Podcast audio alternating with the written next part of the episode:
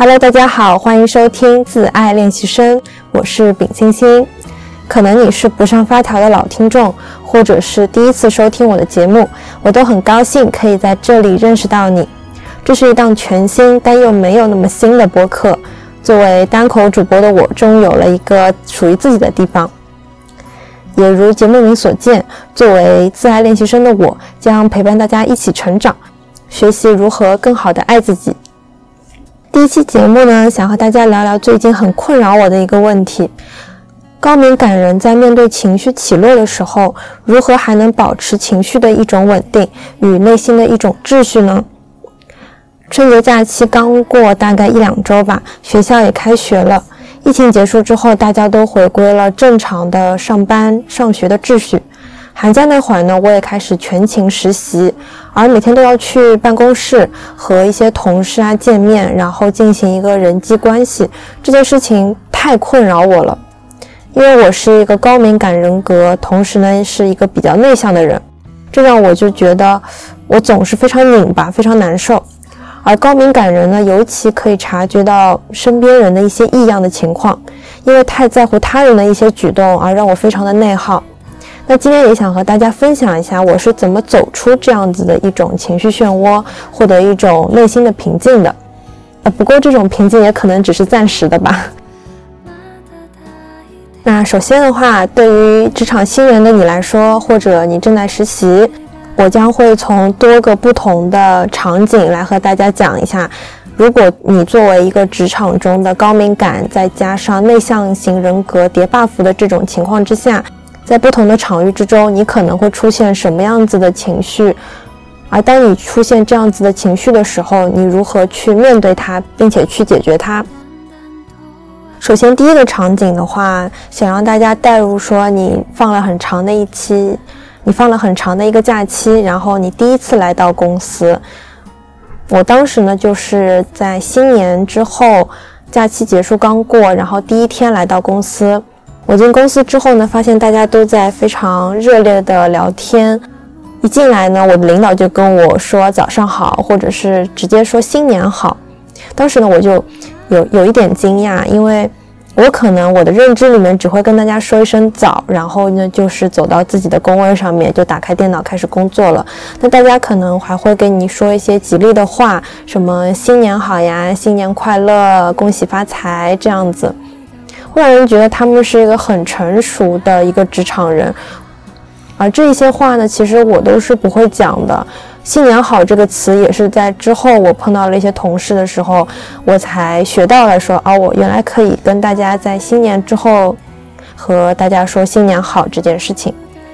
那其实打招呼这件事真的特别困扰我，因为我们单位的话是流动工位嘛，这就代表着说每天坐在你旁边的人可能是不一样的。一个部门里面可能有三四十个人，我有时候甚至我到现在可能都还没有认清楚哪一个人是什么样的名字，你也不知道今天坐在你旁边的人是谁，坐在你对面的人是谁，你到底应不应该跟他打招呼呢？你可能跟他连什么业务的往来都没有。有时候呢，你已经坐在位置上面，已经开始看电脑在工作了。但是别人的话，可能是刚刚来，刚刚把包放下，然后开始理电脑了。你需不需要跟他抬头，然后跟他说早呢？我甚至会碰到一些情况，就是我抬头了，然后也。跟对方说早，但是他可能在理东西，在理包，又没有往我这边看，然后呢，我的早就没有没有被接住。那这个时候呢，就是我会非常的尴尬，我很害怕我旁边的那一些同样在工作的人会觉得，嗯，会注意到这一点，会知道说我的早没有被人注意到，嗯，总是会非常在意别人的一些看法。还有一种情况呢，就是你，嗯，在刚进。部门的时候，你准备开始放包了，那你会不会有一种习惯，就是你去环视一下你整个部门、整个工位？可能当时来的人就两三个，那你会不会和他们进行一个眼神的交流，然后跟他说早安呢？我一般的话就是很灰灰溜溜的，然后拿着自己的包就放在自己的位置上面，不会去看任何的人，不会去扫视部门里面任何的人。但一些做的比较不错的一些同事，或者是他们比较松弛的一些同事呢，就会环顾整个部门，然后跟大家非常热情的说早安，甚至有时候还会抓住一些比较有意思的点，就像哪天那个同事穿了一件很漂亮的衣服呀，然后他也会去夸赞他，就很高调的在一天的早上闪亮登场的那一种感觉。所以我当时就会有这样子的一个落差，我就我竟然是一个每天说早或者是下班了要和谁说再见这些事情都非常内耗的一个人，但有些人呢，他们却可以非常自洽的去完成一整个系列的动作，跟大家有说有笑的去谈一些业务啊，还是去谈一些放假时候的一些安排啊等等。而当时非常内耗我的一件事情就是，我非常害怕我被人认为我太冷漠，然后不亲切。就像我刚刚提到的，如果我进部门了，然后没有环顾四周，没有和大家说早安的话，有可能我忽略的是我的大老板，是我们部门的大老板，我就会害怕会不会给他留下一些不好的印象，或者是当坐在你对面的同事，你身边的同事，你一直在佯装你自己。在很认真的看电脑，很认真的查邮件。其实你是有这个间隙，说花这个几秒钟的时间抬起头跟他说一声早安的。我怕我这样子不太礼貌，会让别人觉得我难以接近。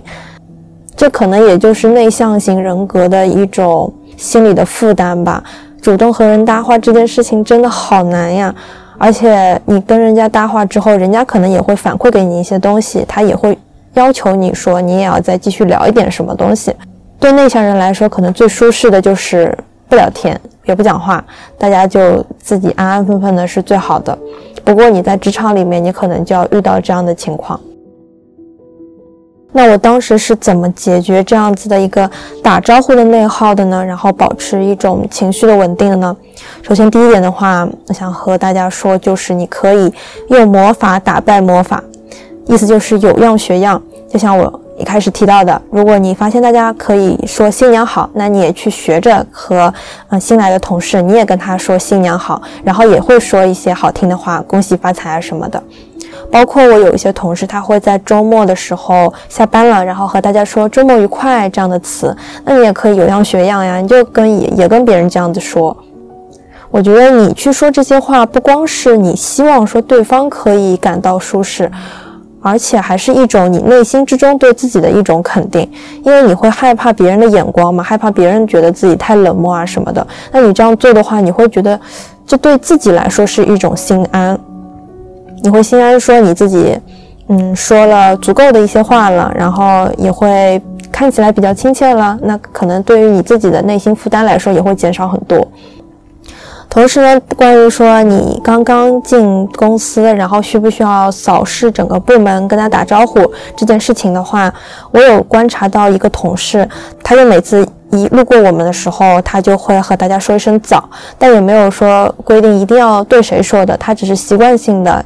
给那些嗯二三十个工位的一些地方，那那一块区域那个地方跟他说一声早安。我今天早上的时候也捕捉到了这一点，他对我这个方向说了早嘛，那我听到了，我也会去反馈他说一声早，就是一件很自然的事情。那也有看到说有一些同事他说了早之后，确实没有人去接住他这样子的一个早，他可能也没有给哪一个人有具体的一个眼神的一个接触，他可能只是礼貌性的和大家说一声早，然后他就去到自己想坐的位置去了。我觉得这也是一种自洽吧。你不在乎说别人是否有回应到你，你只是单方面的想去输出，想跟大家说一声早安。你只要你自己心里不难受，我觉得也是 OK 的，也没有必要难受吧，毕竟就是一个早安嘛，对吧？大家不要心理负担太大。然后，如果还出现那种你对面的工位的人，或者是你旁边工位的人，你跟他说了早安，但是人家没有理你的话，还有一个很有效的办法，就是你可以带上他的名字跟他打招呼，比如说你。对面的那个同事叫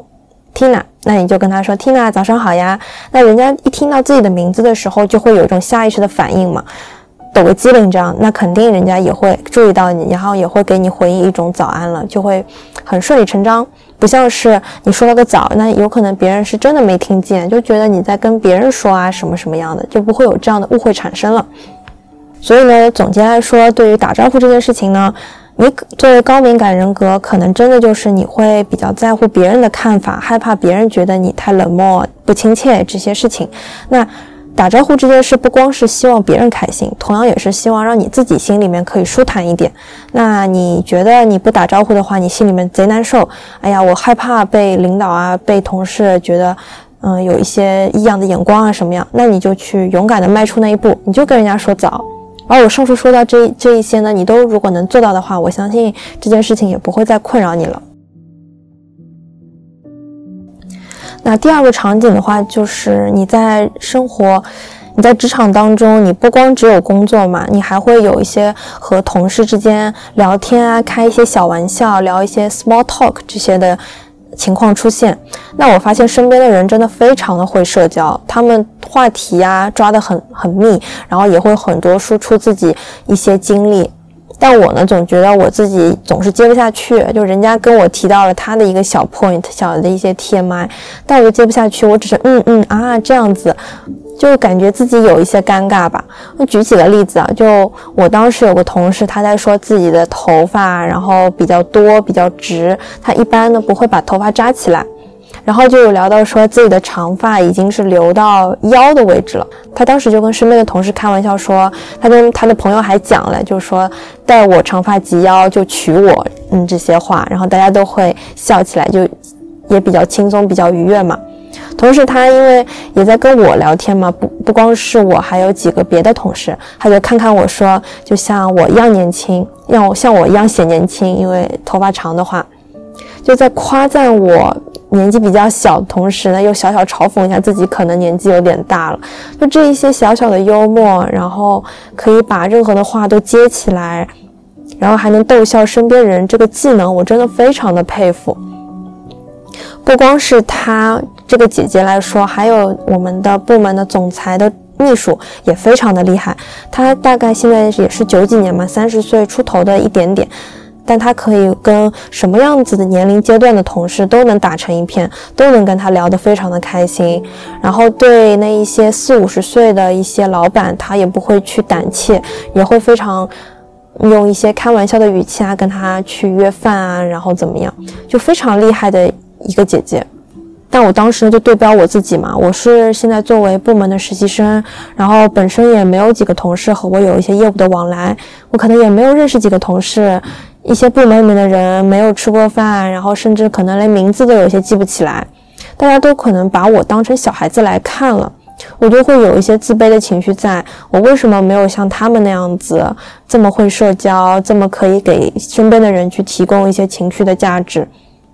那高敏感人真的可以完全的捕捉到大家身边的人，他们做的好的一些地方，他们说的话哪一句话说的很好，哪一个举动做的很不错，这些事情再对标一下自己的一些能力的缺陷，就会让我觉得有一些自卑，有一些伤感。为什么我没有像他一样那么厉害呢？那有关于这个的话，我是怎么样保持我的情绪的一个 balance 的呢？首先，第一点就是。你可以不用把自己的弱势的一面去对标别人的优点。那我上述提到的那两个同事呢，一个是 sales 销售，还有一个是总裁的秘书。可能这两份职业，他都非常要求你情商要高，你要会跟别人聊天，怎么样子去踩在人家的舒坦的这个点上面，可能就是你工作中的一个部分。你这个工种就是对于你。的要求会比较高，你需要变得外向，变得亲切，但这并不代表着说你的工作也是需要像他们这样子去有很高的一个情商的。你如果是做那一些比较后台的部分，就像我现在做 marketing，它可能只是后后面的做一些数据的分析啊，或者是嗯一些行业的洞察等等，你不需要和具体的客户去吃饭，然后去。嗯，展现你自己的情商，你的人际交往的一种能力。那更何况还有一些数据分析，嗯，那些做 Excel 的啊，怎么怎么样的那些同事，他们其实对于日常的人与人之间的交流，没有说有一个硬性的一个业绩的指标是在的。那对于总裁秘书的话，他本身就是为总裁服务的嘛，那当然是作为一个服务者的身份的话，他当然是要变得外向一点，嗯，要懂得总裁的心里的一些话呀，然后跟。别的同事也要关系很好，就这些都是他们的一个工作的职责。可能他们做这份工作也是因为说他们自己的优点就是这个擅长这个，然后人也比较外向，他们不会因为觉得和别人打交道，然后就很内耗啊怎么样。但像我们这种高敏感人格，如果你还跟我一样是内向型人格的话，这种叠 buff 的事情就会让我们对于人际交往，如果太过头的话，就会很心累。这些虽然是我们的弱势的一面，那我们也有一些比较优点的一面呀，就像我们做事比较踏实啊。或者是说，我们可以关注到一些很小的细节，然后在一些小的事情上面去关怀别人，这可能也是一种沟通的方式，并不一定说你一定要用言语，然后去接近别人，去给别人提供情绪价值。我们大家不要对自己太严苛，人都有缺点，也都有优点嘛，不要用自己的缺点去对标别人的优点，你也可以从中去学习，而非就是说觉得自己比不过人家，就感觉自己。很内耗这样子。那第二点的话，如果你是实习生，或者是你也是职场新人的话，我的建议就是大家不要想太多，因为职场对于你作为一个新人来说，它是有非常大的包容度的。大家可能真的就是看你的眼光，就像是看小孩子一样的，因为每个人都会有这样的一段经历嘛。你一开始刚进来，未经世事，然后不怎么会去打交道，不怎么圆滑。大家都会更多的去照顾你，你不一定说一定要是成为那一个统揽大局的、很会聊天的那一个人。同样是说，职场圆滑这件事情真的是一个好事吗？你这么会社交，然后这么会跟别人打交道，这件事情真的是好事吗？它有时候会磨灭掉你自己内心之中非常真诚的、纯真的一面，它可能会这样子吧。我并不代表说我觉得我同事是这样。那反正不要对自己太严苛嘛，你可以珍惜你当下的这种纯真，这种看起来有点笨笨的、有点笨拙的，嗯，但是需要被人照顾、被人带领着去成长、去前进的这样子的一个时间段。那第三点的话。关于在职场里面人际关系，然后说漂亮话也好，还是情商也好，其实它也算是一种职场的必修课。我们去实习不光是去增进能力、去开眼界，同时还包括说人际关系上面你怎么样子去处理，这些也是你进入职场之前呢需要去学习的一个点。那你作为一个高敏感人格，你肯定能比常人更能敏锐的去发掘到这些别人做的好的地方。就像我之前我们会开会的时候，然后如果我们的总裁秘书他在的话，他如果看到我们没有带水杯，他就会在嗯会议室里面去拿一点水给到我们，发给我们每个人的桌子前面。就这一些非常小的细节，我们是可以非常敏锐的去挖掘到的。那你在你发现这些点的时候，你可以不用把这些点去让自己觉得比不过或者觉得自卑，这些也可以成为你去学习的一些方面。你去用学习的态度去对待，你可以去把它记下来，然后在以后的时候去增进它，去变得更好，而非就是说你指责自己为什么没有想到。你作为一个新人，你当然可能没有想到呢，对不对？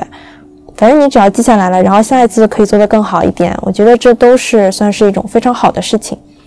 因为你不是一个木讷的人呀，你是一个敏感的人，你可以捕捉到这一些东西。我相信你也有这样子的一个能力去。变得更加的职场化，更加的成为一个成熟的打工人。因为本身对于高敏感人格来说，大家也不希望和对方的交流会让对方不舒服嘛。那你学到了这一些知识点之后，学到了这一些人际关系啊、处事啊、为人处事上面的一些点之后呢，你也可以嗯灵活的运用它。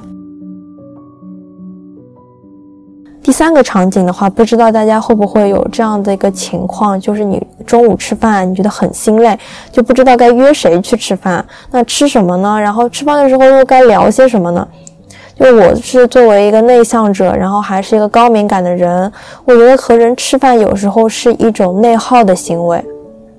因为现在我是实习生嘛，我对于行业啊整个的一个洞察并没有非常的深入，同时和一些呃不同的同事也没有很多的业务的往来，我顶多更多的就是跟我身边的我 team 里面的一些同事，他们有会比较多的一些工作上面的交集。别的工种啊，像采购啊、sales 啊这种，可能就没有太多的交集，那也不知道该怎么样的跟他们约饭，然后跟他们聊些什么东西，包括他们去聊一些有关于行业里面比较资深的东西的话，我可能根本都听不懂。人家都是十几年的老人了，嗯，聊一些。嗯，什么材料啊，等等，然后哪一个卖得好啊？政策的一些方面，那我我顶多就是啊，开眼界了，嗯，好像能明白，但又好像不明白，很难插入进去他们的一些话题。还有一个非常可怕的事情就是，你是否会在每个中午的时候和一个具体的人捆绑性质的去吃饭？我第一份实习的时候，因为公司比较小嘛，然后那个茶水间也比较小，我们都会在茶水间里面吃饭。那我领导的话，他也会在茶水间里吃饭。那你和你领导同处一个空间，你们很难不坐在一起去吃。那就久而久之呢，就会形成一种思维惯性、一种习惯、一种墨守成规的东西，就是我中午吃饭必须要跟领导在一块儿。那你跟领导在一起，你肯定要跟他聊天啊。那你每天都要跟他在一起，然后聊的东西还得分花样，还得不一样，还嗯不希望说这个关系可以冷场啊什么样？有时候真的就觉得特别心累，然后特别内耗啊。不过也还好，我当我当时那个领导还算是一个比较能说会道的人吧，他会和我分享很多他自己的一些事情，所以说并不会觉得尴尬啊怎么样。当我想起那一段时间，如果可以让我选择的话，我希望我跟我领导是有选择性的，可以一起吃饭。我今天想和他吃，那我就和他吃；如果我今天想一个人吃，或者是约别的同事一起吃，那我觉得也是 OK 的。所以说，如果说作为高敏感人，你想在中午吃饭上面不想让自己内耗进去的话，你可以在第一点上面不要和一个人捆绑式的吃饭，因为你们的话题总归会聊完的。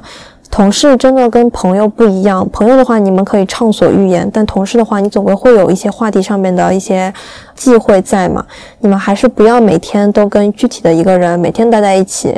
吃饭了。如果是 one on one 的那一种，然后每天还一样子的话，就还挺心累的。我的建议就是，你可以换点人吃，或者是说你今天选择这个人吃，今天跟那个人吃，你们不要再让再让彼此之间有这样子的一个墨守成规的一个。东西存在就 OK，我觉得。然后第二点的话，嗯，我们确实得认清说这个中午饭很重要。你可以去认识到你新的一些同事，同时你也可以和你的领导进行一个洽谈，去做一些信息的兑换。就像我今天的话，我就跟我领导一起单独吃了饭。我就可以跟他提说，我我对我的一些职业规划的想法，然后我对行业里面的一些困惑，然后也想听听他的一些解答。那确实，吃饭这件事情很重要，你可以去在一个比较轻松的一个环境里面去获得一些信息的摄取。那对于内向者来说，你可能并不是不喜欢和人吃饭，你只是不喜欢频繁的总是和人一起去交际。那你可以在一周里面呢，也可以给自己排好一个时间。你可以在，比如说五天你去实习，那你可以给一天自己独自吃饭的一个空隙。那你独自吃完饭，你可以自己去干你任何想做的事情。就像我会去江边里面去逛一逛，去晒晒太阳，去听听江边的那些。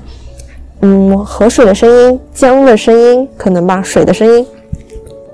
然后去听听播客，去放松一下自己。那别的时间的话，你可以约不同的同事去吃饭。我不知道大家的公司是怎么样的，反正我们公司的话，就是你可以提前一个星期，然后去约你想吃饭的人，问他有没有时间啊，然后你就在 Teams 上，哦，那个 Outlook 上面去约他的一个中午饭的一个时间，就把他的时间 book 掉，这样你的每每周都会有这样一个排期嘛？如果你没有排期，其实也没关系，你就中午的时候在办公室里面汇聚，谁要一起去吃饭呀？啊，可能就有些人会号召你，那就大家一起去吃，也都是 OK 的。你想和别人吃呢，你就跟别人一起嘛。有人在喊的时候，你说带上我呀，那别人也肯定是会带你的。那最后一点的话呢，我建议还是说你在办公室里面可以找到自己一个伙伴。觉得你和他在一起，两个人在一起都会比较轻松的一个饭搭子，一个伙伴。有时候你觉得你可能会觉得跟年纪比较大的同事待在一起会有一些累，嗯，会需要输出，或者是觉得有点格格不入。那你这个伙伴你可以找的就是年龄比较相仿的，你们可以聊一些大学里面的呀，或者是刚刚嗯进入工作状态的一些话题，会更加轻松一点。同样，你也可以和他两个人作为一个小 team，然后去和对外的一些别的同事，然后一起去约饭，这样子你也会感觉到比较安心吧。那第四个场景的话，想问问大家，你是否会害怕在走廊上面或者是在茶水间里面碰到领导、碰到同事这样子的情况，或者是你们两个人马上要去开一个小小的会议，然后在去会议室的路上面那一小段路，如果对方没有和你讲话的话，你是否会感到有一些尴尬呢？我之前和嗯隔壁部门同事吃饭的时候，他们就有提到，他之前坐电梯，然后看到电梯里面。就发现了大 boss 大领导在里面，他们就非常害怕说跟大 boss 有单独相处的一个机会。有时候呢，就会故意说自己在等别人，然后去让领导先下去，然后自己再等下一班的嗯电梯这个样子。包括说我刚刚提到的，你在和你的同事走在一段路上的时候，如果有这样子的一个尴尬的时间，好有几秒钟，可能大家都没说话。你可能真的会觉得心里特别的难受，因为作为高敏感人嘛，你就是可以一下子捕捉到这样子的一个事情。我当时呢就会有产生说，我跟一个同事走在路上，然后，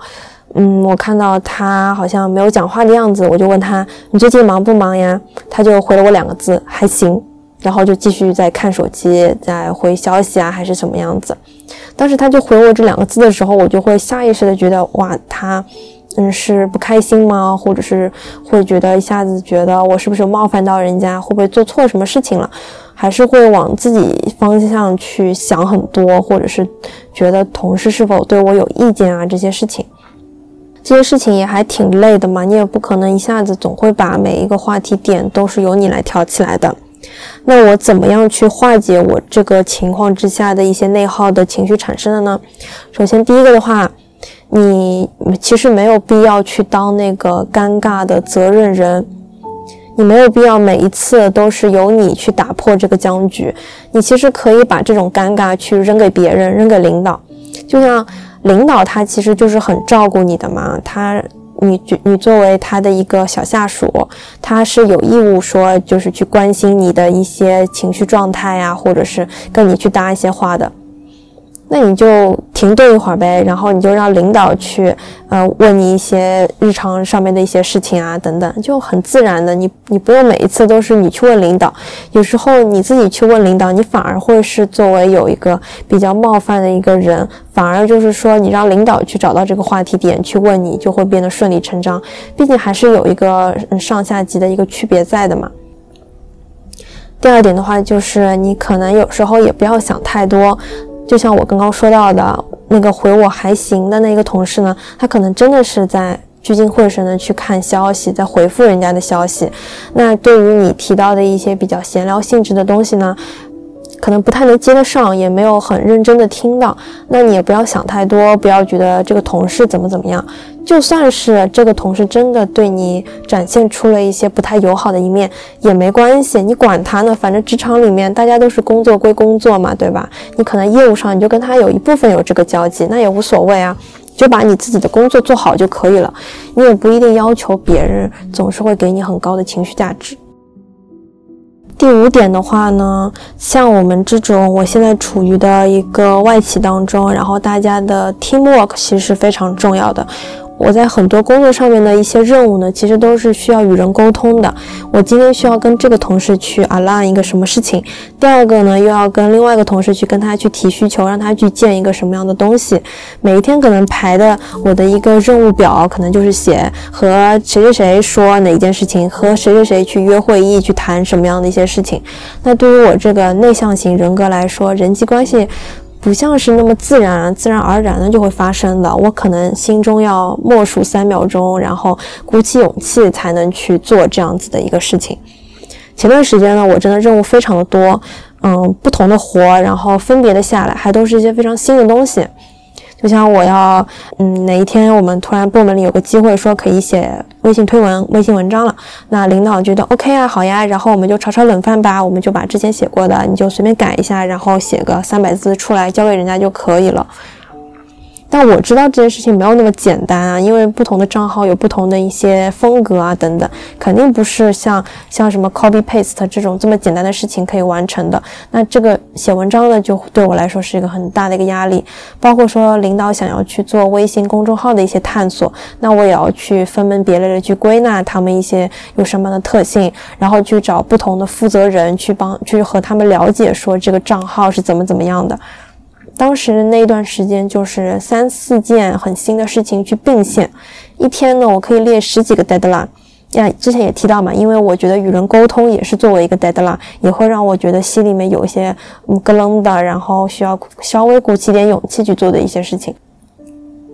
那当你有这样子的一个工作的压力，然后你还有这么多的活的时候，你怎么样去保持你内心中的一个平静，不要让这些压力去压垮你呢？我感觉第一点就是你别让它堆积起来，你要一一个一个分门别类的把它任务给列好。就像我当时一一开始上班有个习惯，就是先把今天一整天想要做的一些任务都给列清楚，很细节很细节的。像之前提到的，和谁去沟通哪一个细节，去 check 什么样子的一个数据，然后要去打开什么样子的一个文件，这些我可能都会作为一个任务点，我需要去推进的。那如果你觉得与人沟通有点心累的话，还是只能说就是行动力就是王，你就 Teams 上你就去找别人嘛，外国人也好，你就发发给他一些英文的一些内容嘛，就发给他就好了，就。只要让你自己推进下去，你去问人家一嘴，你有没有空呀？你能不能开会呀？那对方回应你了，然后跟你约了个时间了，你就自然而然的也就在这样子的一个工作的轨道上面去运行着了。沟通这件事情呢，就是你得 push 一下自己，反正做了之后呢，也就觉得没什么大不了的。但是可能下一次出现，你还是会有心里面有一些小小的压力在的。不过也没关系，你就慢慢去做就好了。第二点的话，也是我一开始提到的一个习惯，就你在一开始工作的时候，你可以先把这个 deadline 全部都列下来，我今天要完成什么样的事情，或者是说对于一个长的项目来说，你可以列一个一周的，或者是长期的一个 deadline，你今天要完成到什么样子的一个程度。你，慢慢去梳理之后，再把它分散到每一天里面，你就会发现这些事情，你只要打破了这样子的一个未知，这样子的一个恐惧之后，它清晰了，变得明晰，清晰之后，它其实也没那么恐怖，它也是可以做得完的。一开始就觉得那个微信公众号的探索嘛，哎呀完了做不完了，下周二就要跟大家分享去做汇报了，但是现在还没做完。结果一看看，哎呀，其实也就这几个方面，跟大家简单讲一讲也就 OK 了。那我也就嗯不 push 自己说一定要在一天之内完成，我可能一天就完成一个部分一个账号这样子，慢慢慢慢的也就把这件事情给做完了。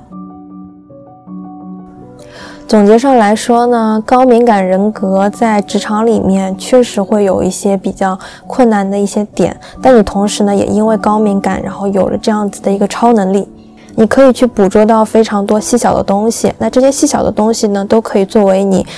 职场的一个基石，你可以去学习它，效仿它，然后去成为更好的一个人。我相信你的成长也是会非常的快的。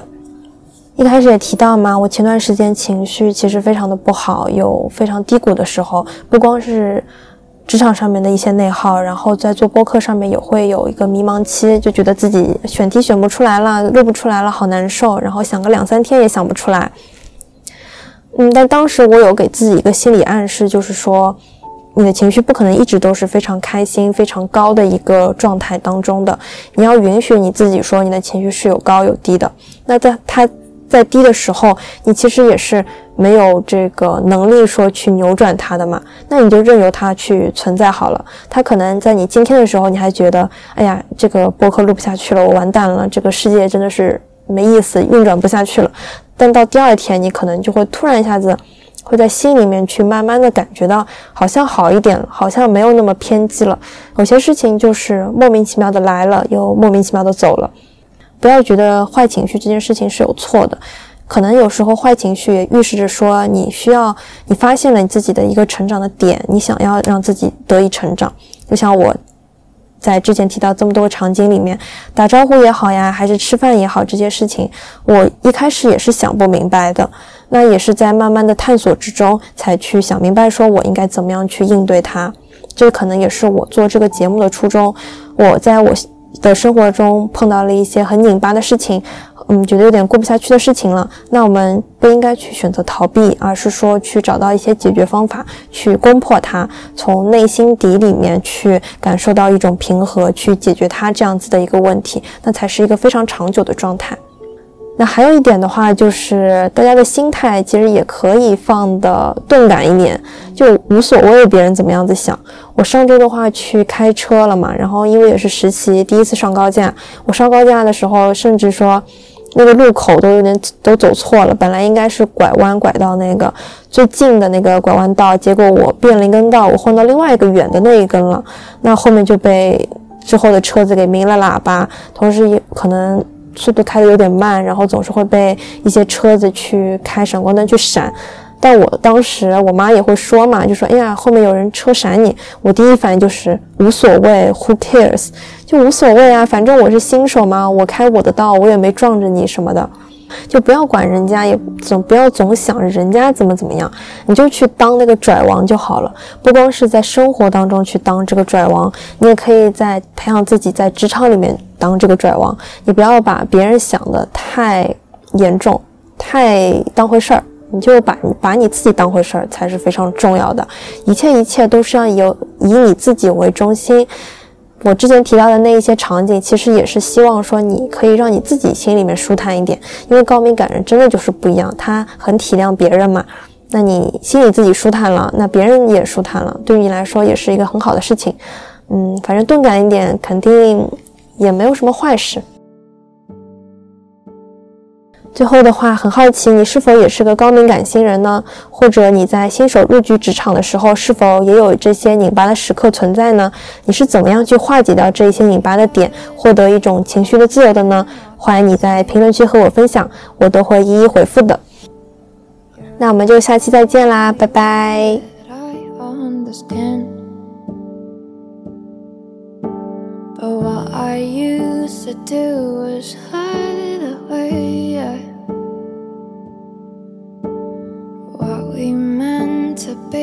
Is more than a friend. There's no one to say you.